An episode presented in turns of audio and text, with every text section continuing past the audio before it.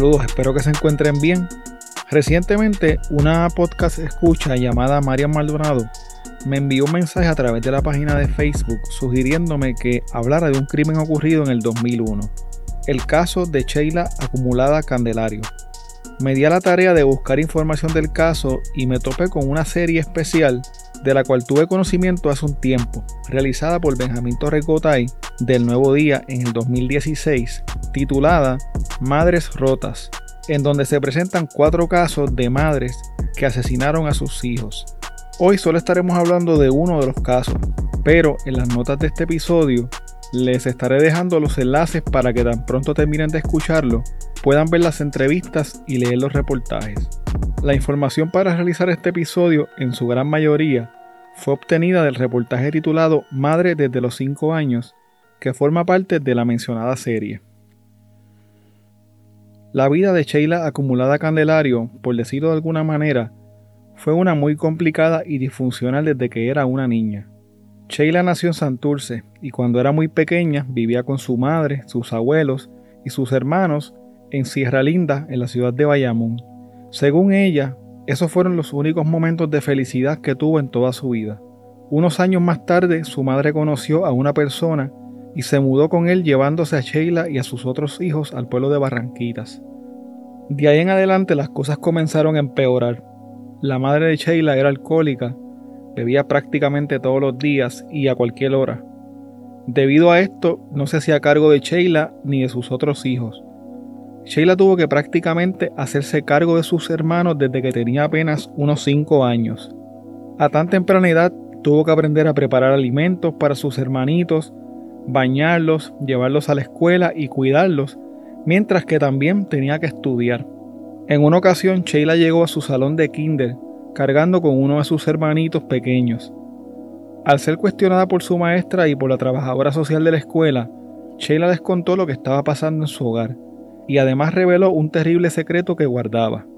Un amigo de su padrastro había abusado de ella sexualmente. A pesar de que la trabajadora social por alguna razón no le creyó a la niña, se le mandaron a hacer unos exámenes médicos que confirmaron que lo que ella decía era cierto. Debido a esto y al abandono de su madre, Sheila fue removida de su hogar pasando por unos 10 hogares sustitutos a través de su niñez y parte de su preadolescencia. Lamentablemente, en algunos de estos hogares sustitutos, Sheila dice que también fue abusada sexualmente. Cuando Sheila cumplió 11 años, su madre completó un programa de rehabilitación en el que se encontraba para superar su alcoholismo, lo cual le permitió recuperar a sus hijos. Sheila, su madre y sus hermanos se mudaron a un apartamento en Bayamón.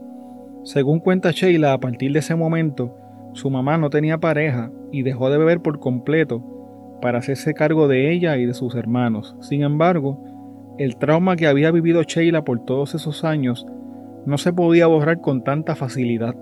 Ella se tornó rebelde y no quería estar junto a su madre.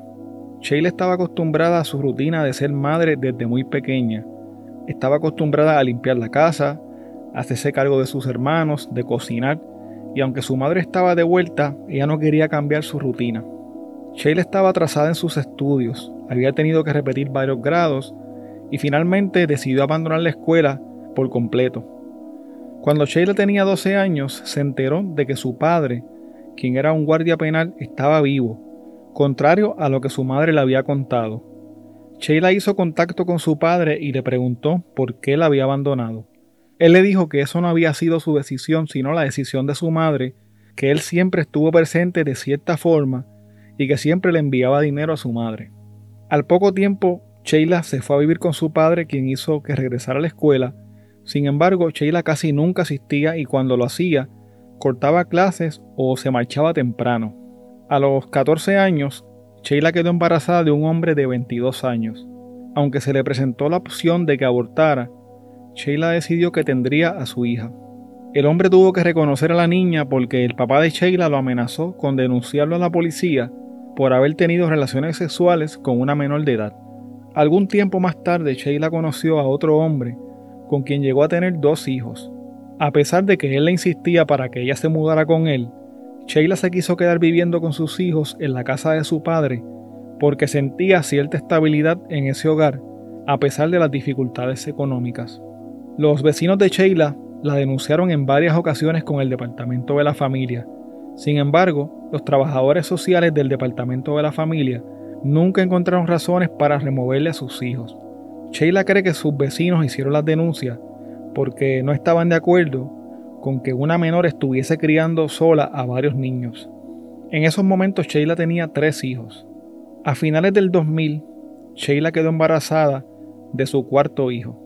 La madrugada del 24 de febrero del 2001, los vecinos de la calle Argentina en Barrio Obrero fueron despertados por los gritos que provenían de la casa de Sheila, de su papá y de sus tres hijos. Varios paramédicos y policías respondieron a una llamada al sistema de emergencias 911. Cuando los paramédicos llegaron a la casa, los niños no respondían, pero aún tenían signos vitales. Al llegar al Hospital San Jorge en Santurce, todos los esfuerzos para revivirlos fueron infructuosos. Dos de los niños de Sheila, Génesis, quien cumplía cinco años ese mismo día, y Alexis, de tres años, perdieron la vida. El niño más pequeño de Sheila, Jerry, de un año, se encontraba con su padre esa noche y quizás por esta razón no tuvo el mismo destino que sus hermanitos mayores. Sheila tenía 20 años y se encontraba en su cuarto mes de gestación. Según la policía, Sheila dijo en un principio que se percató de que sus hijos habían dejado de respirar mientras dormían.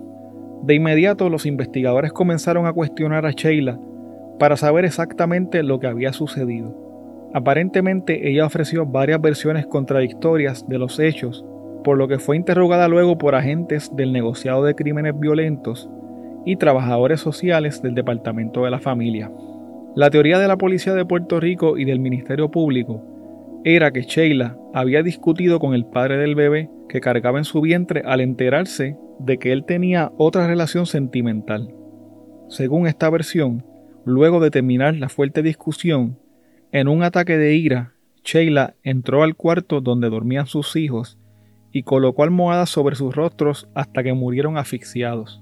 Según el teniente Pablo Acevedo de la Superintendencia Auxiliar en Investigaciones Criminales, Sheila confesó los hechos y dijo que ella había asfixiado a los niños porque su pareja quería abandonarla debido a la cantidad de hijos que ella tenía. Más tarde dijo en una declaración jurada que ella los mató porque estaba enojada con un hombre que le había sido infiel y quien era el padre del hijo que llevaba en su vientre. El 25 de febrero del 2002, el juez Armando Escabí del Centro Judicial de San Juan encontró causa probable por asesinato contra Sheila acumulada y le fijó una fianza de 100 mil dólares. Al escuchar la determinación de causa, Sheila se desmayó y más tarde esa noche, al no poder prestar la fianza, fue ingresada en el Complejo Correccional de Mujeres de Vega Alta. Los familiares de Sheila indicaron que su confesión era una distorsión a la realidad producida por la inesperada muerte de sus hijos y por la intensa presión a la que fue sometida por los agentes investigadores durante el intenso interrogatorio.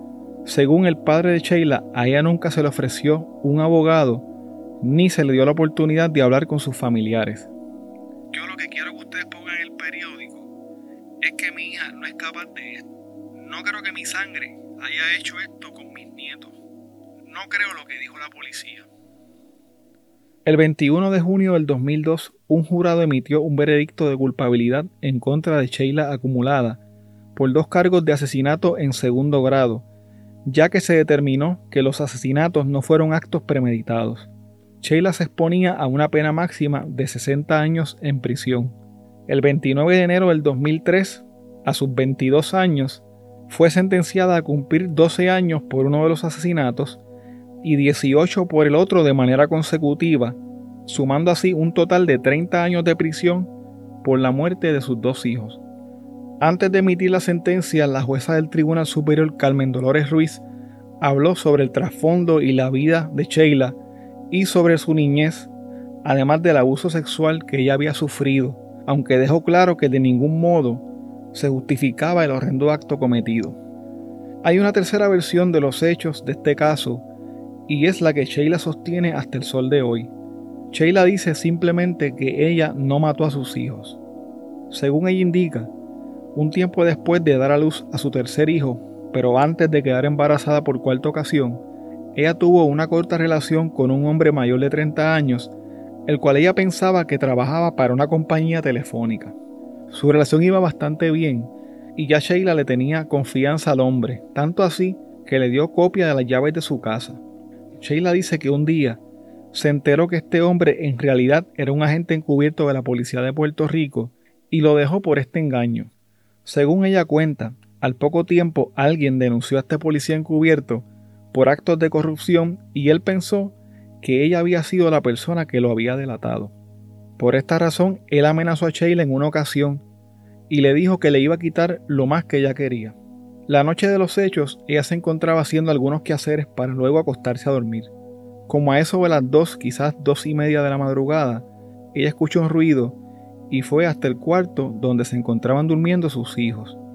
Sheila dice que entonces llamó a sus hijos en varias ocasiones, pero ellos no contestaban. Al ver que no contestaban, se acercó a ellos para ver lo que estaba pasando y por qué no le contestaban. Sheila tocó a sus niños y se percató de que no se movían y que estaban fríos. De ahí en adelante hay cosas que Sheila dice que recuerda, pero hay otras que no recuerda muy bien y que más bien le parecen algo surreal, como si fuera un sueño o más bien como si fuera una pesadilla. Sheila recuerda que llamó al 911 y que momentos más tarde llegaron los paramédicos y la policía. Luego se trasladaron hasta el Hospital San Jorge, en donde un doctor le indicó que habían hecho todo lo posible para revivir a los niños, pero que lamentablemente no los pudieron salvar. Sheila trató sin éxito de quitarse la vida tomándose unas pastillas más tarde ese mismo día. Al otro día el asunto tomó un giro diferente cuando fue acusada por la muerte de sus niños y luego fue llevada a la cárcel de mujeres de madrugada. Estando en la cárcel, ella recuerda que un oficial le dijo que no le habían dado una paliza porque estaba embarazada. Sheila dice que luego de entrar a la cárcel, su mente se fue en blanco. No recuerda nada hasta meses después cuando despertó en un hospital psiquiátrico, amarrada de la cama y ya en su sexto mes de embarazo. Al despertar, le contaron que se había tratado de quitar la vida en varias ocasiones.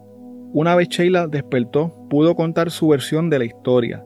Habló del agente encubierto al que conocía como Julián, aunque cree que ese no era su verdadero nombre. Sheila tampoco sabía la dirección de este hombre y no tenía ninguna otra información relevante que pudiera dar con su paradero. Aunque ella no vio cuando él supuestamente mató a sus dos hijos, ella asegura que él los mató luego de entrar a su casa de madrugada con la llave que ella le había entregado, pero nadie le creyó su versión de los hechos. Sheila no supo más del hombre que ella sostiene que mató a sus hijos hasta que una vez, según ella asegura, lo vio en la portada del periódico Primera Hora entre algunos agentes de la policía que habían sido arrestados por corrupción. Cuando ella vio esto, se comunicó con su abogado para dejarle saber que este era el hombre del que ella estaba hablando.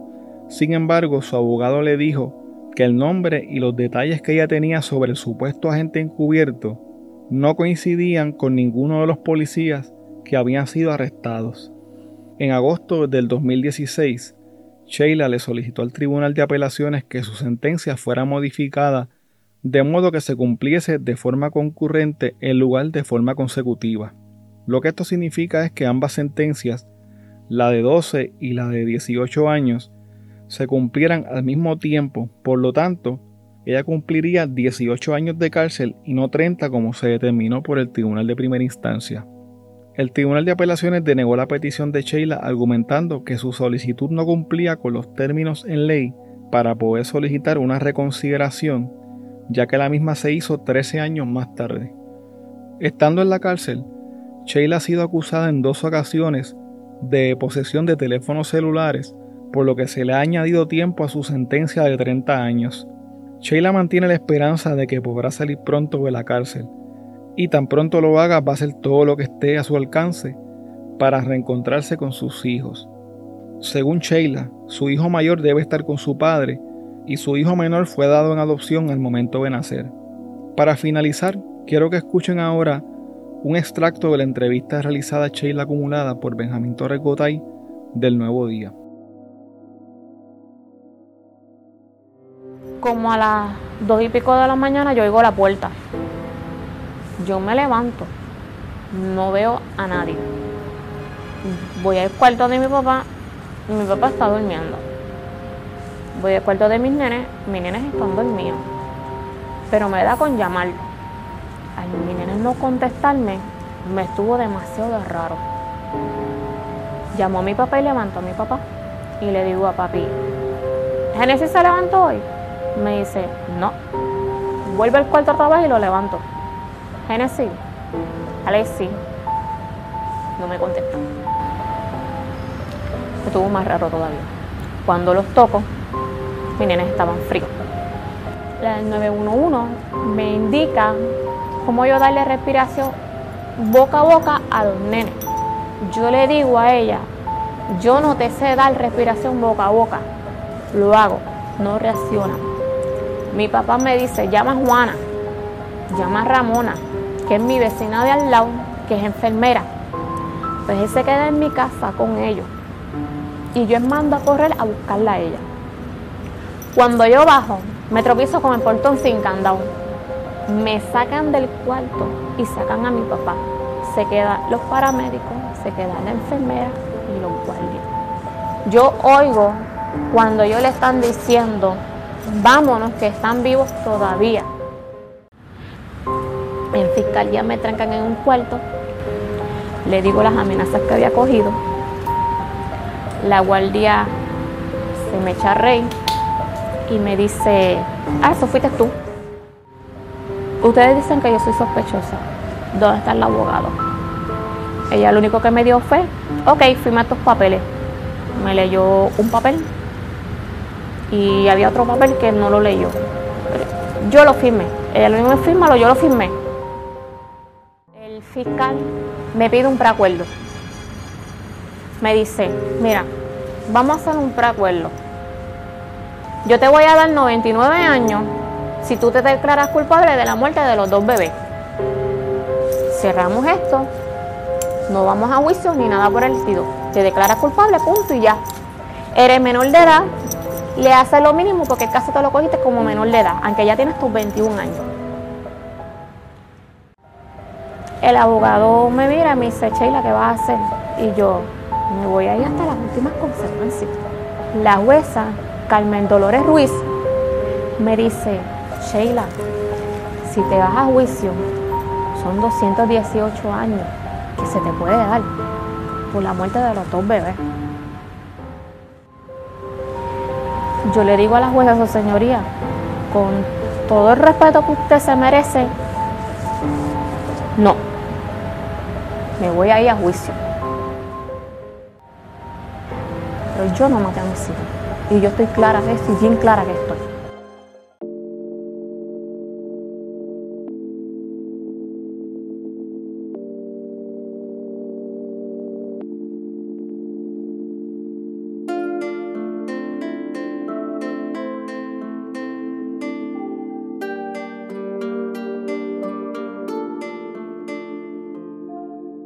Bueno, hasta aquí el episodio de hoy.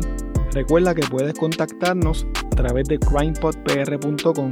Síguenos en Facebook, Instagram y Twitter como CrimePodPR, en donde estaremos subiendo contenido relacionado a los temas con los que vamos a estar trabajando y sobre noticias de casos criminales principalmente. Recuerda también suscribirte a este podcast en tu aplicación favorita para podcast y compartirlo las personas que conoces. También puedes apoyarnos a través de patreon.com diagonal crimepodpr en donde vas a tener acceso al contenido que utilizamos para poder hacer las investigaciones, como por ejemplo documentos, enlaces, fotos adicionales a las que subimos a las redes, videos, análisis de los casos, entre otras cosas que vamos a estar añadiendo poco a poco. Muchas gracias y hasta la próxima semana.